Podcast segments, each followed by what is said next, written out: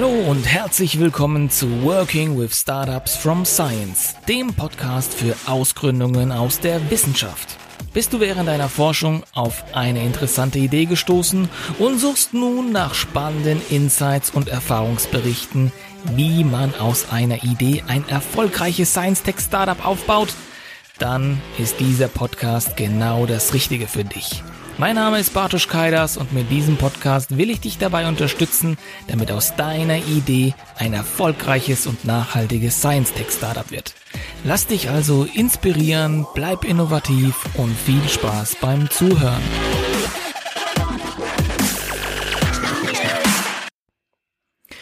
Hallo und herzlich willkommen zu einer neuen Folge von Working with Startups from Science. Wenn du es bisher noch nicht geschafft hast, dann abonniere diesen Kanal, damit du keine Folge mehr verpasst. Ich freue mich. In dem heutigen Interview tauchen wir in die Welt der Cloud-Infrastruktur ein. Dazu spreche ich mit dem Experten, Gründer und CEO von Mesh Cloud GmbH, Dr. Jörg Gottschlich.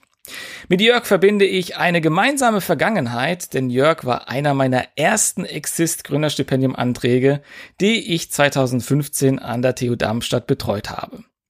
Und in unserem gemeinsamen Gespräch werden wir auf die Herausforderungen von Gründungen aus dem akademischen Umfeld eingehen und erfahren, was bei Jörg und seinem Startup in den letzten Jahren so passiert ist. Damit du einen Eindruck erhältst, was MeshCloud überhaupt macht, hier eine kurze Beschreibung. MeshCloud ist eine Softwareplattform, die Cloud-Nutzern hilft, Multicloud-Infrastrukturen einfach zu nutzen. Wie das genau geht und wozu man den Service braucht, wird uns heute Jörg erklären. Und damit starten wir auch mit dem Interview. Hallo Jörg, grüß dich. Hallo Bartosz, freut mich sehr hier zu sein. Ja, wie geht's dir denn? Wir haben uns ja lange nicht mehr gesehen. Das stimmt, ja, äh, sehr gut. Äh, es ist viel passiert, seit wir uns das letzte Mal gesehen haben. Und ja, da werden wir heute noch drüber sprechen und äh, ich freue mich sehr, hier zu sein und äh, danke für die Einladung. Ja, sicher. Also ich glaube, das ist echt eine coole Geschichte und ich erinnere mich damals, äh, warst du ja einer meiner ersten Projekte, die wir so ähm, gemeinsam auch gestartet haben, auch mit dem Exist Gründerstipendium. Und ich erinnere mich noch an diesen Moment, wo, wo ich dich getroffen habe und äh, du mir deine Promotion vorgestellt hast und dann irgendwie so, so eine Idee hattest, ja, Gründung irgendwie.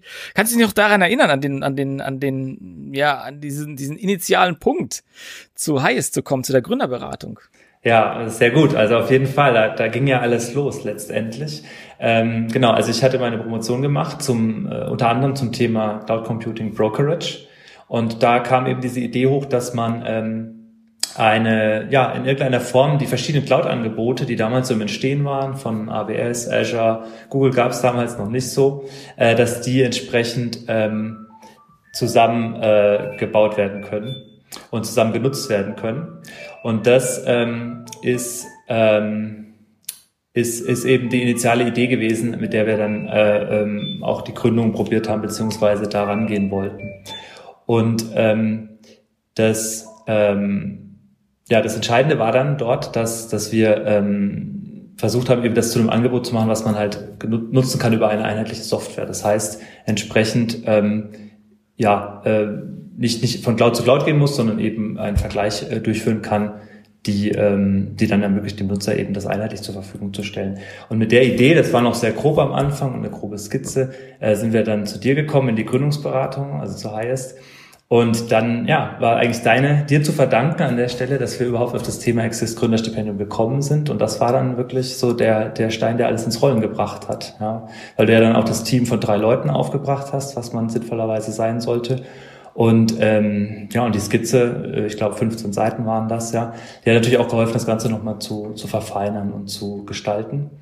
Ähm, ja, und, und tatsächlich kann man ja sagen, ihr seid ja immer noch das, das Exist-Gründerteam, seid ihr ja immer noch. Ne? Genau, ja, ja. Das, äh, das hat sich dann natürlich etwas so, also ich habe mich dann auf die Suche gemacht nach Mitstreitern. Ja, ich kannte aus dem Studium dann zwei äh, äh, Studenten ja, aus der TU Darmstadt. Ich war ja Doktorand und das war die Christina und der Johannes. Und äh, ja, nach so ein paar Treffen und Gesprächen dazu und ähm, gemeinsam Überlegungen. Wie gesagt, wir kannten uns schon.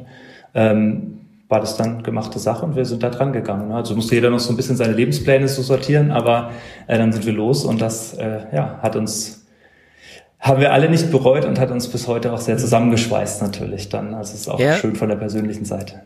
Super, lass uns mal diese Anfangszeit ein bisschen reflektieren, weil die dann doch für viele einen großen Pain darstellt. Also ja.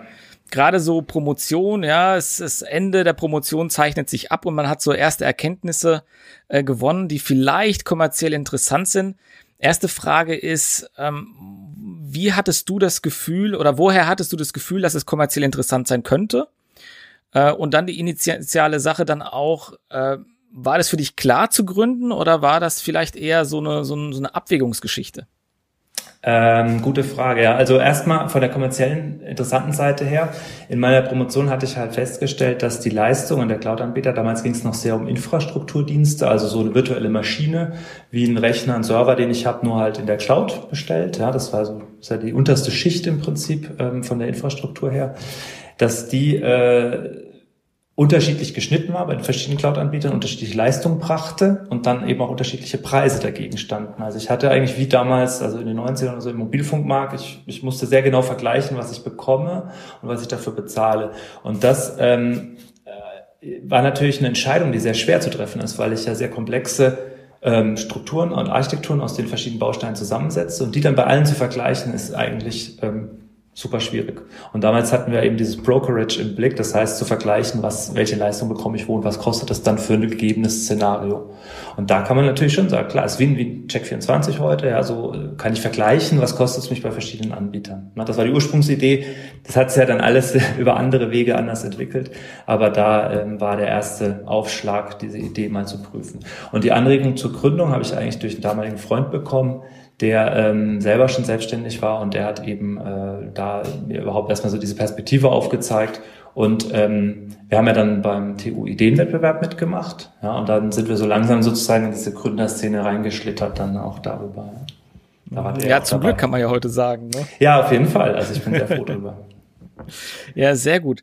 Ja, das ist ja immer so, so, so, so ein Stück weit so ein Thema für viele äh, Doktorandinnen und Doktoranden, dass äh, am Ende natürlich die Frage ist Lebensplanung. Ich meine, IT-Branche ist ja sehr gut bezahlt, also da kann man ja schon teilweise auch hohe Gehälter aufgeben, ja. äh, wenn man in dieses Risiko geht. Und entsprechend muss ich sagen, ist es ja echt äh, ein großer Schritt dann auch, den du gegangen bist äh, mit dem Team zusammen. Ja, genau. Also die Opportunitätskosten, die möchte ich mir inzwischen auch nicht mehr so unbedingt ausrechnen, ja, weil, weil man halt immer diesen Vergleich hat. Aber ähm, ja, es ist halt eine andere Art von, von Ziel, das man hat. Ja, also nur wegen dem Geld ist es schwierig. Also das, das sehen, also hört man auch oft, ja, und ich kann es auch bestätigen. Es ist einfach wirklich ein Marathon und der, nur eigentlich, wenn man das Gefühl hat, man, man hat einen Sinn darin, man, es gibt einem etwas persönlich, ja, und, und für mich ist es halt ganz wichtig auch zu spüren, ich tue was Sinnvolles jeden Tag und ich mache Fortschritt für, mhm. zu einem Ziel, was mir was bedeutet. Dann kann man, glaube ich, diesen Marathon nur durchhalten. Mhm. Also geldgetrieben, ja. da ist man, glaube ich, dann in einem Angestelltenverhältnis leichter unterwegs. Ihr hattet also nochmal, um, um an diese Anfangszeit zurückzukommen, jetzt euch entschieden, dann äh, zu gründen, seid dann raus. Wie kommt man denn an erste Pilotkunden? Ja, das ist eine sehr gute Frage. Also erstmal ähm, nochmal zu dem Exist-Gründerstipendium. Das war für mich auch wirklich so ähm, der entscheidende Punkt, wo ich sage, jetzt mache ich es auch wirklich. Ja, also weil gerade diese Risikoabwägung, du hast ja gefragt, ne, wie ist das am Anfang, war für mich schon ähm, auch ein bisschen Make or Break. Ja, also wenn es jetzt nicht gekommen wäre, ob es dann zur Gründung gekommen wäre, bin ich sehr skeptisch, weil Ne, also du musst ja nicht nur vorleisten, du kriegst, hast auch kein Einkommen erstmal, es ist schon dann schwierig oder musst halt eben andere Finanzierungsformen finden. Deswegen, ich weiß noch diesen Moment, als ich in, in der Drogerie stand, diese E-Mail sehe, ja, es ist genehmigt. Das, war, das ist ein Moment, der ist in meinem Gedächtnis für immer eingebrannt, weil das halt auch eine ganze Zeit der Unsicherheit, also bis dieses dauert ja acht Wochen. Da habe ich Blut und Wasser geschwitzt, da war ich super nervös, da hatte ich Beziehungsstress. Ja. Es war also typisch, was, was für so eine Zeit, wo alles unsicher ist, was die Zukunft angeht, äh, passiert das ist da alles ähm, zusammengekommen. Mhm. Und ähm, dann dieser erlösende Befreiungsschlag, da haben wir dann sehr schnell auch losgelegt, auch schon vorher, ähm, also bevor ähm, äh, wir, wir als zusammen hatten sozusagen, haben wir, haben wir uns Gedanken gemacht, wie wir das dann angehen und, und zusammenbringen. Und ähm, ja, das war dann einfach ähm, ein toller, toller Auftakt an der Stelle. Und ähm, ja, die ersten Kunden, das ist dann was, wo ähm, wo man unterscheiden muss. Wir hatten ja mit einem Modell gestartet, wo wir äh, im Prinzip verschiedene Clouds zusammenschalten und anbieten wollten über unsere Software. Das heißt, ähm, wir hatten damals zwei Rechenzentren, die ähm, jeweils Clouds, Open Source Clouds auf OpenStack Basis und Cloud Foundry Basis ähm, angeboten haben und die haben wir mit unserer Software in einem Verbund angeboten, so dass ich mich mit einem Zugang eben in verschiedenen Clouds ähm, umtun kann, meine Projekte anlegen kann und so weiter. Und da sind wir dann ähm, rumgetingelt und auf, auf Messen, auf ähm, ja, auf, auf, auf auch im, im Bekanntenkreis, Netzwerkkreis abgeklappert, um da halt Leute zu bewegen, da reinzugehen. Was sich da sehr schnell als Problem gezeigt hat, ist, dass die, die Leute, die wir erreichen konnten, sehr kleinteilig unterwegs waren und gleichzeitig einen sehr hohen Aufwand hatten, sie in diese Cloud-Infrastruktur hineinzubringen. Und das äh, war sehr, sehr zäh, das voranzukriegen. So, der Glücksfall für uns war dann, dass wir nach ein paar Monaten eben ähm, über einen Partner und, und einen Bekannten eben ähm, beim äh, großen Automobilkonzernen in Stellung gebracht wurden, die halt genau eine Software gesucht haben, die ihnen diese beiden Cloud-Plattformen intern äh, zur Verfügung stellen und, und eben anwendbar machen kann.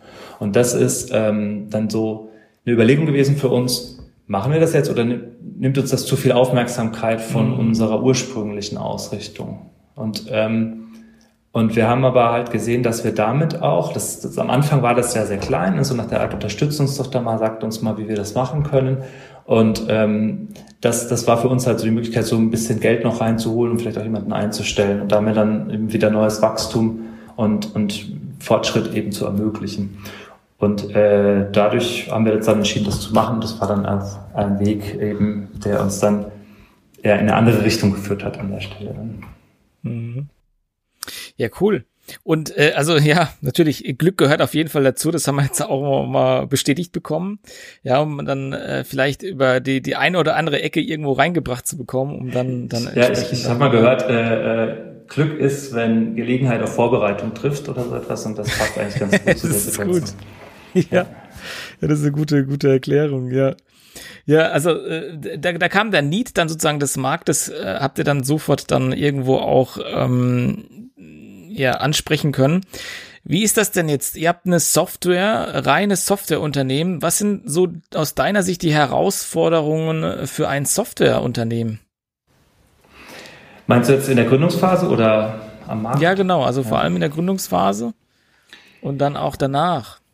Ja, ähm, also die, also erstmal ist es natürlich die Kompetenzen an sich. Ja, also jetzt ist mein Mitgründer Johannes ist ein totaler Crack, der, der hat mit jüngsten Jahren schon angefangen, Software zu entwickeln und hatte da bei uns einfach dann diese, diese große Kompetenz, die er mit eingebracht hat. Ja. Und das hat uns natürlich geholfen an der Stelle, ähm, auch äh, entsprechend dann unseren ersten Mitarbeiter zu rekrutieren und auch gut zu selektieren, damit er eben auch eine effektive Position besetzt. Ja, wir haben dann nämlich am Anfang entschieden, bewusst einen seniorigen Entwickler zu holen, damit er ernsthaft auch Verantwortung für Aufgaben übernehmen kann. Man ist ja oft am Anfang so, dass man sagt, hm, nicht zu teuer, ja, und dann sagt, wir nehmen lieber hier so einen Studi oder eben jemanden, der, ähm, der ja, halt er noch am, am Anfang steht und günstiger ist, ja. Aber man, man merkt schnell, dass die knappe Ressource ist Mindshare. Also wie viele Dinge kann ich im Kopf behalten? Wie kann ich sicherstellen, dass ich mich auf die Prioritäten fokussieren kann, die halt wirklich den entscheidenden Unterschied machen. Und alles an Klatter, weil es gibt immer mehr, als man schaffen kann. Immer. Ja. Und das auszusortieren ist die Kunst. Und wenn man jemanden hat, der Erfahrung mitbringt, der ähm, auch selber schon dann eben größere Teilbereiche einem abnehmen kann und man gewinnt im Prinzip ähm, Mindshare zurück, das ist ähm, enorm wertvoll und, und dann lohnt es sich eben dafür mehr Geld auszugeben und vielleicht lieber das eigene Gehalt zu reduzieren oder wie auch immer man es dann löst. Aber so kommt man voran. Und sonst hat man noch jemanden, den man irgendwie betreuen, für den man mitdenken muss. Und das ähm, ist dann nicht wirklich eine, eine Unterstützung an der Stelle. Mhm. Das heißt, dein Plädoyer ist es, äh, lieber Experten einzustellen, ein bisschen mehr zu bezahlen, aber ja. dann die Expertise dann schon komplett einzukaufen, ohne sie jetzt weiterentwickeln zu genau. können. Also ähm, es gibt ja so ein Konzept der engpasskonzentrierten Strategie. Das heißt, ich gucke im Prinzip, ja, Wolfgang wo Mewes ist das. Ja, ja, genau, ja, sehr gut. Ja. Äh, genau, ja. wo ist wo ist die wo ist äh, quasi die äh, ja. der Bottleneck, ja, der Flaschenhals und darauf sich zu fokussieren. Bei uns war es halt eindeutig, dass wir dann zu viel hatten, um also dass das also es war dann nicht möglich, dass jetzt Johannes alles äh, programmiert und entwickelt hat und deswegen war dort dann eindeutig der Flaschenhals, damit wir halt liefern konnten, was wir versprochen und, und auch geplant hatten. Und so haben wir da halt dann auch eine effektive Lösung gefunden. Ja, hätten wir jetzt da einen Junior eingestellt, weiß nicht, was dann, also ob es dann auch so geklappt hätte. Ja, und, ähm, ja das ist ein ähm, spannender, genau. Ein spannender Punkt, auf den würde ich eingehen, weil natürlich ist die, dieses Thema Focus. Ne? Du kriegst ja immer jo. wieder gesagt, als Startup fokussier dich und sowas. ähm, ja, also das, das ist sozusagen ein Lösungsansatz. Ähm, wie seid ihr damit umgegangen? Habt ihr euch da irgendwie informiert oder hattet, hattet ihr Bücher gelesen oder wie habt ihr das gemanagt, dieses, diesen Fokus immer, immer auf, auf die wichtigen Sachen irgendwie zu legen? Ja, äh, also am Anfang gar nicht. am Anfang war es eigentlich wirklich so, ähm, also wir waren im ersten Monat im Tech-Quartier und sind dann umgezogen in so ein Gründerzentrum in Offenbach und dann saßen wir da in diesem großen Raum, den wir hatten.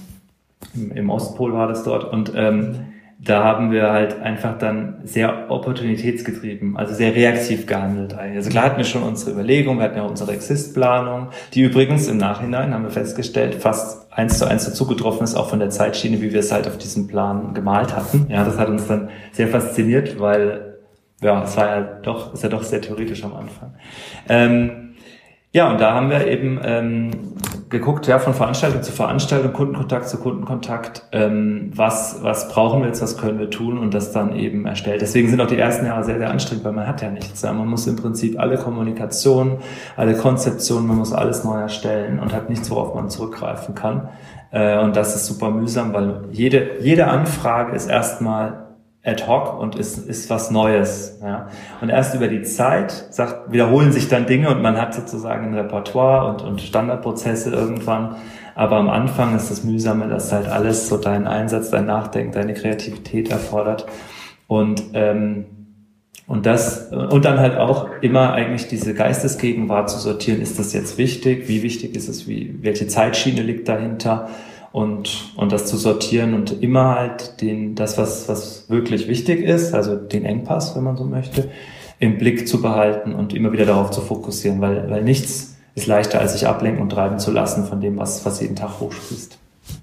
Mhm. Ja, kannst du uns äh, da ein Beispiel geben, wie du das für dich gemacht hast? Also äh, bei jeder Entscheidung fragst du dich da innerlich irgendwie, ist das jetzt wichtig, äh, dringend? Es gibt ja so, so verschiedene, ich sag jetzt mal Tools, mit dem man Entscheidungen treffen kann oder äh, Sachen priorisieren kann. Machst du das so im, Kopf oder wie, wie, kann, wie kann man sich das vorstellen? Ja, das ist äh, jetzt eine, eine Geschichte, die ich erst später gelernt habe. Also ich hatte zwischendrin eine ziemliche Krise, würde ich sogar sagen, wo ich, wo ich einfach das Gefühl hatte, es überrollt mich alles. Ja, ich, ich könnte alles gleichzeitig machen, 360 Grad umzingelt von Themen ähm, und, und ja, um, umzingelt von, von Aufgaben, die halt alle möglich sind, aber was ist wirklich wichtig? Und es ist in der Tat eine lange Reise und ein Training, ähm, das zu schaffen. Und das habe ich, äh, also für mich war der Weg, ähm, ich habe äh, nach Literatur gesucht. Das ging auch dann in die Zeit, wo wir mehr und mehr Mitarbeiter bekommen haben, die dann ähm, auch irgendwo ja geführt werden wollten, ja, wo ich dann als Geschäftsführer auch in dieser Situation war, wo ich hatte ja keine Erfahrung ne, als Geschäftsführer, mhm. sondern wo ich gemerkt habe, wow, jetzt, jetzt geht's irgendwie an, an Grenzen dessen, was ich kann und kenne und wie werde ich dieser Verantwortung gerecht. Und dann habe ich mhm. nach Büchern gesucht und bin eben auf das Buch ähm, Dein Wille geschehe von Stefan Merath gestoßen, das ist so ein Führungsbuch. Ähm, da gibt's auch viele andere, aber das, das ist schon sehr gut ähm, und, und hat mir so diesen Weg gezeigt in die Persönlichkeitsentwicklung. Ja? ja. Und das war letztendlich ähm, mit, in Verbindung mit, mit dieser Erfahrung, mit diesem Arbeit an sich selbst, habe ich dann auch geschafft, eben das als mein Hauptproblem zu identifizieren, den Fokus zu finden, die richtigen Prioritäten zu setzen und da mehr und mehr dran zu arbeiten. Aber auch ganz offen, es ist ein harter, langer Weg. Ich ähm, mache das jetzt, das ist jetzt ja ein bis zwei Jahre her. Und ähm, es, es, ich habe auch gemerkt, dass es ein Problem ist, was mich so von der Schulzeit her schon begleitet hat. Ja, zu viel Interessen, zu viel mögliche Themen. Äh, alles ist irgendwo interessant, spannend und wäre toll. Aber was ist sozusagen der Schritt, der, und das ist ja diese Engpass-Vorstellung, der mich wirklich weiterbringt im System, der sozusagen viele andere Sachen mitlöst und, und erweitert und, und die Blockade löst. Ja. Das hilft schon mal. Und dann gibt es natürlich ähm, ja, die Möglichkeit, ähm, das immer für sich weiter auch, auch, auch in der Abstimmung mit den anderen dann, ja, je, je größer der Apparat wird, desto sind, wichtiger ist auch, dass man gleichzeitig an den gleichen Prioritäten arbeitet, wo wir dann auch ähm, ja, angefangen haben, eben äh, über Strategie auch, auch regelmäßig nachzudenken und das, das zu formulieren und äh, uns da auch entsprechend abzustimmen. Aber das ist auch was, woran wir nach wie vor arbeiten. Mhm. Und habt ihr da auch irgendwie externe Hilfe oder löst ihr das eben durch Literaturrecherchen oder Lesen von, von solchen ähm, Ratgebern? Oder habt ihr da, nutzt ihr da irgendwie externes Coaching? Ähm, wir haben ähm, einen Mentor in ähm, New York, den, den haben wir gefunden über den German Accelerator. Und der hat, äh, der, mit dem telefonieren wir regelmäßig und der hilft uns, äh, immer wieder so den Kopf aus dem Wasser zu ziehen, ja, weil man taucht halt jede Woche so wirklich in die operativen Sachen ein, ja, Termine, Meeting, Mails, ja, es ist eine Waschmaschine und ähm, da geht man leicht unter und das ist für uns sehr wichtig gewesen und, und ist es auch wieder, dass wir jede Woche jemanden haben, dem das alles egal ist, was unter der Woche passiert, der einfach nur sagt, wichtig ist, ihr wachst, wichtig ist, ihr, ihr macht die Kunden zufrieden und ihr äh, begeistert entsprechend äh, auch den Markt mit eurem Angebot. Und was eben sozusagen unsere Zielsetzung ist, uns darauf immer wieder fokussiert. Und das ähm, haben wir auch erst mit der Zeit erkannt, wie wertvoll es ist, jemanden zu haben, der eben nicht im Betrieb ist, ja, der außerhalb steht und dort dann auch ähm, so, wie so, so ein Einweiser am Flughafen, ja, so ein Lotse ja, ja. immer wieder mal winkt, wo es jetzt eigentlich lang gehen soll, anstatt dass man halt ähm, jeder nur dann gerade so vom aktuellen Tagesgeschehen getrieben wird. Ja, ich finde das ein total schönes Learning, was du gerade mit uns teilst, ähm, weil das, ich glaube, das ist ja auch was dahinter steckt. Diese Reise ist halt auch eine Lernreise, auch eine, eine, eigene Lernreise mit, mit der eigenen persönlichen Entwicklung. Man muss ja auch seine eigenen Aktivitäten challengen, hinterfragen, reflektieren. Auch dann später, wenn man, wenn Mitarbeiter dazukommen, das ist ja teilweise, ja. ja, sind es ja ganz neue Bereiche, die du ja auch vordringst. Und äh, dieses ähm, Gefühl dann der Überforderung oder dass alle irgendwie alles wichtig erscheint, das glaube ich, kommt sehr, sehr häufig vor. Total. Also ich würde sagen, gründen und ein Unternehmen äh, aufbauen, heißt permanent an der Komfortzone kratzen. Ja, also du, du, ähm, es gibt eigentlich keinen Moment mehr, äh, wo ich sage, ich, ich mache irgendwie Routine. Also jetzt vielleicht mein, meine Position auch da nochmal äh, etwas Besondereres, ja, oder unsere als Gründer. Aber, ähm, aber das ist auf jeden Fall das, das ist, ist charakteristisch dafür. Also wenn jemand gerne Routinen macht und nicht so gern Neues, das, das wäre dann der falsche Job. Für mich ist es der richtige. Ich habe vorher in, in Jobs immer nach drei Jahren bin ich sehr nervös geworden, wenn es zu eintönig wurde. Ich finde Routinen ganz furchtbar, auch wenn ich versuche, mir gute Routinen anzugewöhnen. Aber sobald ich sie mir als Serientermin Kalender eintrage, ist es meistens rum. Ja, dann dann habe ich da irgendwie nicht mehr so die Lust dran. Äh, für mich ist einfach dieses Wachsen, dieses... Ähm, ständige Herausforderungen meistern und sich selber erweitern und seinen eigenen Horizont auch erweitern, ähm, ist für mich unheimlich, ja, das, das ist, ist so ein reiches Leben. Gehört dazu, ne? Genau. Gehört und, dazu, und der, ne? Total. Und der Job verändert sich halt immer. Das ist das auch das Spannende mit der wachsenden Anzahl Mitarbeitern. Früher hat es gereicht, wenn ich, äh, wenn wir einmal am Mittagtisch ja, zusammen fünf, sechs Leute da im Restaurant saßen und halt eine Ansage gemacht haben und jeder, und das halt regelmäßig, täglich, wöchentlich, wusste jeder Bescheid. Inzwischen muss man planen, wann kommunizieren wir was, äh, wem, weil man gar nicht mehr jeden regelmäßig sieht, ja, und dann aber trotzdem einen gewissen Kenntnisstand für alle bereitstellen muss, ja, und das, ähm, das deswegen, das ist eine ganz andere Art von, von Arbeiten. Wie sieht denn jetzt dein Alltag als CEO aus?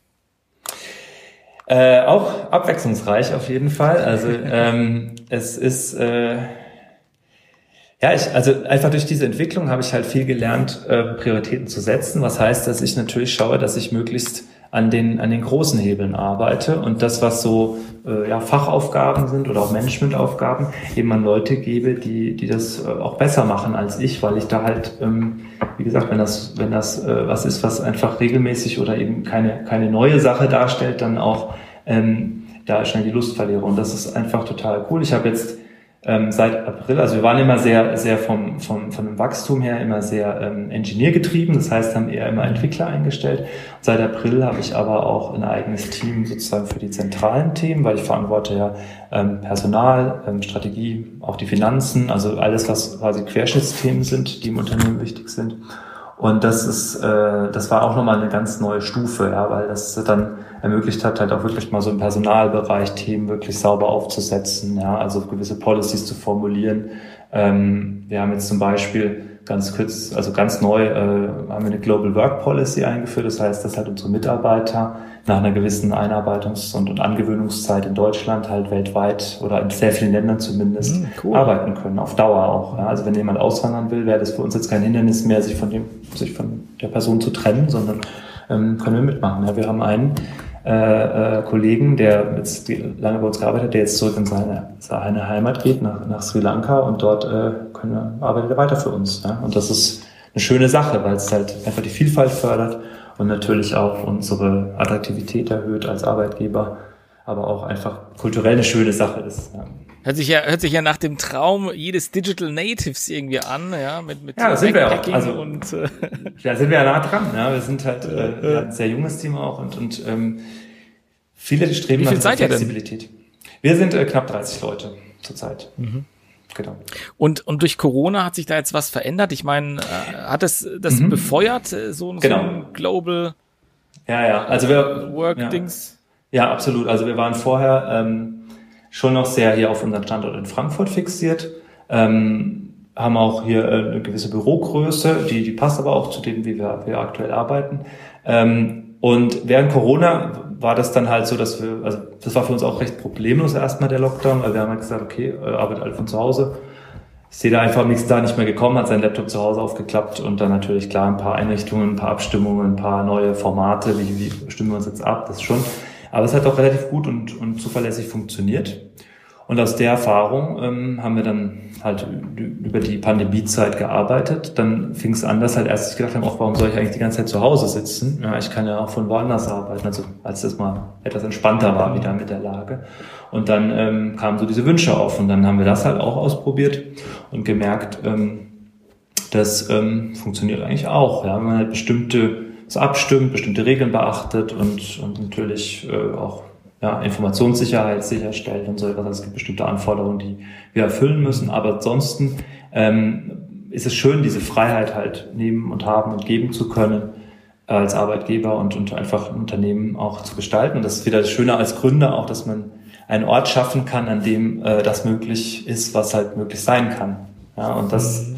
äh, jetzt wir das so ja, veredelt haben, nochmal mit dieser Global Work Policy, die wir machen konnten, ist auch äh, ein Großverdienst dann meiner Mitarbeiterin äh, im Personalbereich, die hat sich da des Themas angenommen und das halt ähm, gesourced sozusagen, also am Markt eine Agentur gefunden, die das möglich macht. Und das ist ähm, total schön, dass wir das so schnell, also auch in, in kurzer Zeit dann anbieten konnten. Ja, und ich glaube, was ich da raushöre, auch dieses, diese Gestaltungsfreiheit, die man dann ja auch hat als, als äh, Gründer, äh, mit einem Startup ist dann, glaube ich, auch nochmal ein bisschen mehr Impact getrieben als jetzt äh, als Angestellter, wenn man dann ja äh, absolut genau also 9 to 5 Job hat. Genau, also ich war ja früher in der Beratung und ähm, das das, diesen Effekt, also da hat man einen Projektmanager, zumindest in den Junior Ranks, ja, der einem halt immer mit Arbeit versorgt. An der Uni war dann schon der erste Schock, hm, jetzt muss ich mir selber nicht nur die Arbeit besorgen, sondern sie dann auch noch erledigen. Ja. Und äh, in, im Unternehmen ist es nochmal weiter, weil man hat dann auch niemanden mehr, dem man irgendwie die Schuld zuschieben kann. Ja? Also kein Chef mehr, sondern man ist ja selber für alles verantwortlich und auch ja, in der Lage, es zu ändern. Und das ist, äh, das hat genau dieses erschreckende Gefühl von Befreiung, das, das Freiheit so in sich hat. Ja? Ich habe die Möglichkeit, aber auch die Verantwortung. Und das, ähm, also ist ja, es ist so eine ehrfürchtige für mich zumindest eine ehrfürchtige Erfahrung, aber halt auch eine enorme Befreiung und, und, und damit ähm, für mich auch Wachstum letztendlich in, in, eine neue, in eine neue Welt eigentlich. Mhm. Mhm. Ja, cool. Also vielen Dank für deine Insights bis dahin. Das war ja natürlich jetzt sehr persönlich auch von deinem Gründungsweg und und so wie du das erlebst, also ich glaube, da können sich sehr, sehr viele identifizieren auch da damit, weil das ist ja eine Auf- und Abreise. Man muss sich selber da irgendwo reflektieren und immer wieder hinterfragen, ob, ob man das, was man tut, auch das Richtige ist. Ja. Und deshalb glaube ich, haben wir da sehr, sehr viele Learnings. Aber vielleicht gibt es da noch Zuhörerinnen und Zuhörer, die sich fragen, ja, okay, finde ich cool, aber eigentlich weiß ich immer noch nicht, wie verdient ihr eigentlich Geld? ja. Äh, vielleicht kannst du das nochmal beantworten. Ja, sehr gerne natürlich. Das ist ja auch nicht unwichtig, die Frage. Ähm, ich knüpfe mal an an vorhin, als ich erzählt habe, äh, wie wir dann eben äh, diesen Auftrag angenommen haben und dann ähm, im Prinzip in die äh, Enterprise-Welt äh, abgetaucht sind, also sprich in große Konzerne. Ja. Und dann haben wir gemerkt, äh, dort gibt es das gleiche Problem wie am Markt, wie es das damals auch gab, eben wie stelle ich so Cloud-Infrastruktur so bereit, dass man sie äh, bequem nutzen kann, ja, dass ich eben nicht ähm, irgendwie mit der Abrechnung Schwierigkeiten habe, mit dem äh, äh, Konto erstellen und dann, dann will ich es vielleicht mit Kollegen teilen, Zugriffsrechte freigeben. Ja, das wurde damals eben sehr stark manuell mit Tickets oder irgendwie gemacht, so wie mit klassischer IT eben. Und äh, das explodiert aber schnell, weil ich ja eben, gerade in so einem Konzern habe ich ja hunderte, tausende von Projekten, noch mehr Entwickler, die da dran arbeiten. Und ähm, das muss ich ja alles im Prinzip multiplizieren miteinander und ich habe so quasi den Komplexitätsraum, der da entsteht. Ja. Mhm. Und ähm, das war für uns ein Einblick, dass wir gesagt haben, ähm, anscheinend diese Lösung der Bereitstellung ist halt auch in einem Unternehmenskontext, wenn er groß genug ist, interessant. Und dann haben wir uns darauf fokussiert, bewusst diesen Pivot gemacht und gesagt, wir bieten es jetzt dort an. Und da ist es so, dass wir, ähm, und das ist auch noch so der, der, der Hauptteil aktuell, dass wir eben die Software als eine Lösung anbieten, die man fertig kaufen kann. Wir betreiben sie auch und, und integrieren sie in die Unternehmensarchitektur, äh, also in die, in die Software, die schon vorhanden ist, in die Landschaft, in dem Unternehmen und, ähm, und entwickeln sie auch weiter. Also wir entwickeln ja kontinuierlich weiter an dem Produkt und es gibt im Prinzip für unsere Kunden je nach Kunde, manche stehen da nicht so drauf, äh, das so regelmäßig zu haben, aber wöchentlich äh, releasen wir ähm, neue Funktionalität und die spielen wir dann auch eben in den Kunden, bei den Kunden in das System ein. Also jeder Kunde kriegt sein eigenes System. Wir betreiben es aber im Prinzip wie einen Software as a Service. Das heißt, wir kümmern uns eben darum, dass das System läuft. Und das äh, funktioniert sehr gut. Es ist eine schöne und auch, auch eben sehr äh, äh, präzise definierte Shared Responsibility zwischen Kunden und uns. Ähm, und wir arbeiten da auch sehr gern zusammen mit dem Kunden, eben was die Weiterentwicklung angeht. Also es ist uns sehr wichtig. Wir fühlen uns auch sehr wohl mit den Kunden, die wir haben, als Teil eines gemeinsamen Teams mit dem Kunden zusammen, mhm. bei denen eben die Cloud äh, ins Unternehmen zu bringen, eigentlich mit allen Aspekten, die dazugehören. Und vom, äh, vom Geld her gesehen, also das Lizenzmodell sieht man so aus, dass wir ähm, für die Bereitstellung der Software haben wir eben entsprechende Subscription. Das heißt, es wird regelmäßig eben eine Lizenzgebühr fällig.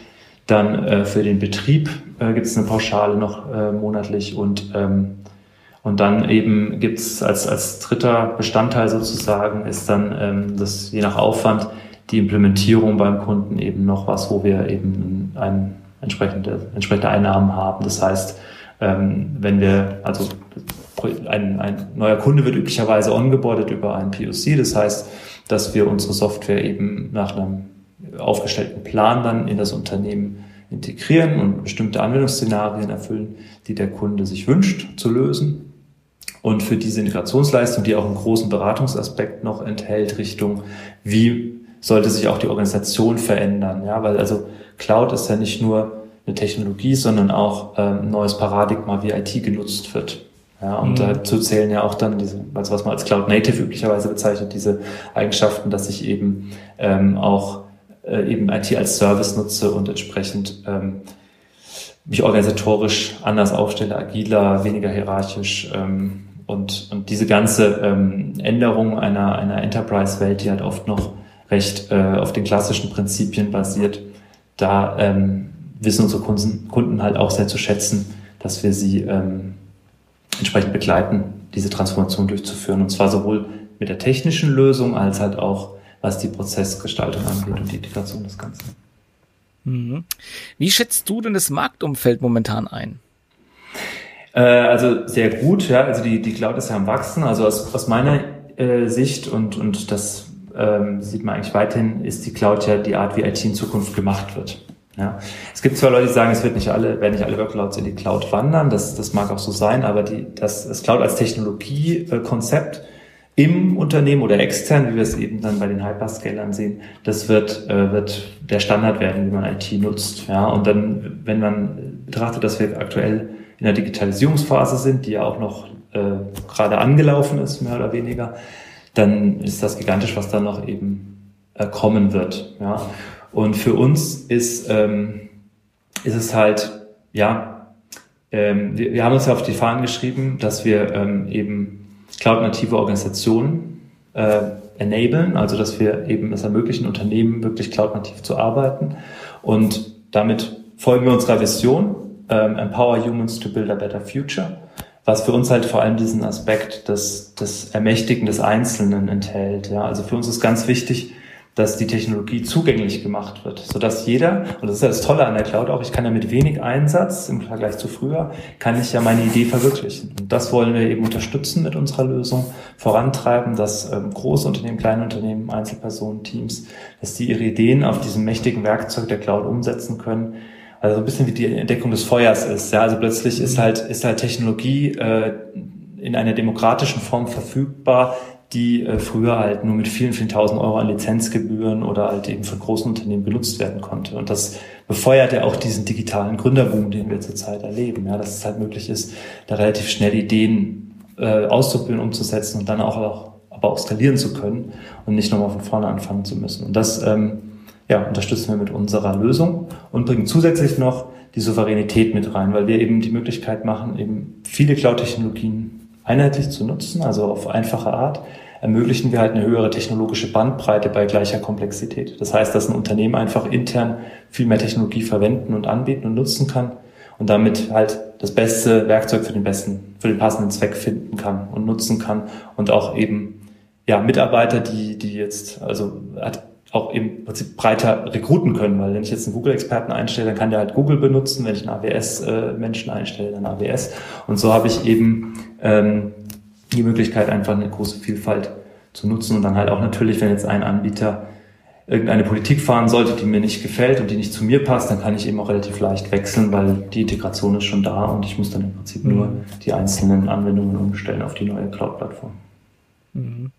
Ja, also vielleicht äh, auch da von meiner Seite, das ist ja wirklich ein Riesenumbruch, den wir da erleben, da in diese ja. virtuelle Cloud. Also äh, SAP, die ja da äh, wieder was versucht aufzuholen in dem Bereich, ähm, durch, durch Corona eben viele äh, in, in, in diese ganzen äh, Drives, dann OneDrive und was es da nicht alles gibt. Also äh, ich glaube, auch als Endanwender oder Privatanwender merken wir, dass vieles da in, in irgendwie eine virtuelle Welt wandert und mhm. ähm, auch, dass da relativ viel Geld gemacht wird, sehen wir auch mit, mit Snowflake und anderen Unternehmen im US-amerikanischen Markt, die sich ja da speziell auf diese Cloud-Infrastruktur ja auch ähm, positionieren. Und dann nochmal vielleicht als on top die Quantenrechner, ja, die ja dann irgendwann äh, gebaut werden sollen, die ja hoffentlich irgendwie alles äh, besser machen, schöner und schneller.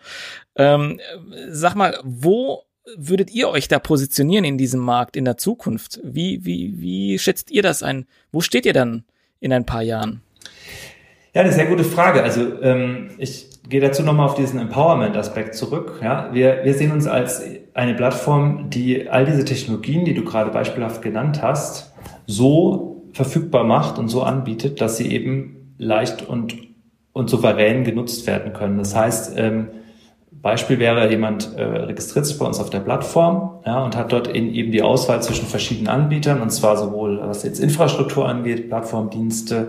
Ja, wenn jemand jetzt zum Beispiel einen Quantencomputer als Service anbietet, dann kann der eben, also wir haben im, in der Plattform auch einen Service Marketplace, der auf einer offenen Schnittstelle basiert, wo eben auch Services eingehängt werden können in beliebiger Art. Ja, also was eben entsprechend äh, gerade gebraucht wird, was auch Unternehmen sehr schätzen. Wenn sie jetzt zum Beispiel eigene ähm, Dienste haben für, keine Ahnung, als Energieanbieter, ja, dass ich jetzt irgendwie eine Netzüberwachungssoftware habe oder so etwas, ja, dass das ähm, eben auch allen im Unternehmen zur Verfügung gestellt werden kann. Ja, und und ähm, als diese, diese zentrale Plattform, die eben diese Dienste miteinander vertratet und das Ganze eben sicher ähm, mit der Abrechnung auch versehen, ja, es müssen ja auch eben, wenn da, also Cloud-Service sind ja eine Leistung, die bereitgestellt wird, da muss ja entsprechend der äh, Vergütungsfluss auch entgegenstehen. Das haben wir alles auf der Plattform entsprechend drauf, diese Verrechnung miteinander. Und ähm, damit eben äh, ermöglicht zu machen, dass man mit, mit sehr wenig Aufwand, der nicht in die werthaltige Entwicklung fließt, dass wir dort eben äh, möglich machen, diese Technologie für das ja, Erstellen von, von großartigen Ideen so zur Verfügung stellen, dass sie halt ähm, ja, ermöglicht werden, begünstigt werden vorangebracht werden. Ne? Also die, dieses Enablement, das ist für uns ganz entscheidend. Und ähm, das ist auch eine schöne, schöne Überlegung, dass wir dort so ähm, so breit aufgestellt sind und einfach diesen, diesen riesen Hebel haben, dass wir Tausende oder vielleicht mal irgendwann auch noch mehr Entwickler eben dazu bringen können, ähm, ja, ihre Ideen umzusetzen und, und, und die, die voranzubringen, weil alles, was wir eben auf unserer Plattform verbessern, kommt so vielen Menschen zugute und, und, und bewirkt dann wiederum in der Digitalisierung eben so einen Riesenschub in den Unternehmen, wo diese arbeiten. Ja, das hört sich ja so ein bisschen zusammengefasst an. Ihr seid bestens vorbereitet für die Zukunft und den ganzen Technologien, die da kommen werden. Auf jeden also Fall. Das ja. wird auf jeden Fall spannend sein, euch auf dem Radar zu haben und beim nächsten ja. Börsengang vielleicht äh, da euch einfach im, im Hinterkopf zu behalten. Ja, ja ich freue mich drauf. So, wir sind, wir sind leider, leider läuft uns die Zeit davon. Also ich würde mich unheimlich gern noch weiter unterhalten und nochmal ein paar, paar Sachen rauspicken und tiefer reingehen. Aber äh, letzte Frage, die ich immer ganz gern stelle, ist, wenn hier eine gute Fee zuhören würde, was würdest du dir von ihr wünschen? Ganz klar, mehr Kunden. Also wir, wir lieben Kunden. Äh, wir wir äh, finden mit jedem äh, Kunden auch neue spannende Themen, die wir angehen und äh, auch gerne äh, zusammenbringen. Und dass wir äh, das erreichen, ja mehr zu erreichen, eben auch dann mehr Leute in die Lage zu versetzen, ihre Ideen umzusetzen, das ist uns ganz wichtig. Wir wollen auch überzeugen mit dem, was wir tun, weil ich glaube, wir haben einfach einen sehr einmaligen und sehr ähm, leistungsstarken Ansatz, weil wir mit der Software eben viele Probleme lösen, die jeder hat und für keinen aber wirklich im eigenen Markt einen Vorteil bringen, sondern aber einfach notwendig sind, um, um die eigenen Produkte digital anbieten zu können. Und das ähm, hilft uns dann halt, wenn wir, wenn wir aus vielen Kunden eben die Erfahrungen und die Anforderungen einsammeln, in das Produkt bringen und dann allen wieder zur Verfügung stellen. Das ist ein enorm großer Treiber und ähm, deswegen ist für uns das absolute Ziel, ähm, eben mehr Kunden anzusprechen, mehr, mehr Menschen zu erreichen und auch entsprechend damit zu wachsen. Und das ist, ähm, das ist mein größter Wunsch an der Stelle. Da arbeiten wir auch jeden Tag dran. Aber wenn die Feder mithelfen kann, ist das auf jeden Fall sehr willkommen bei uns. Sehr gut. Ja, vielleicht hört sie ja äh, Startups from Science, den Podcast. Sie hatten bestimmt abonniert. das das wäre super auf jeden Fall, ja. Genau. Und äh, wer weiß, vielleicht äh, meldet sie sich mal bei euch äh, dann bei Zeiten und äh, winkt mal mit ein, zwei Kunden. ja, sehr gerne. Sehr gut.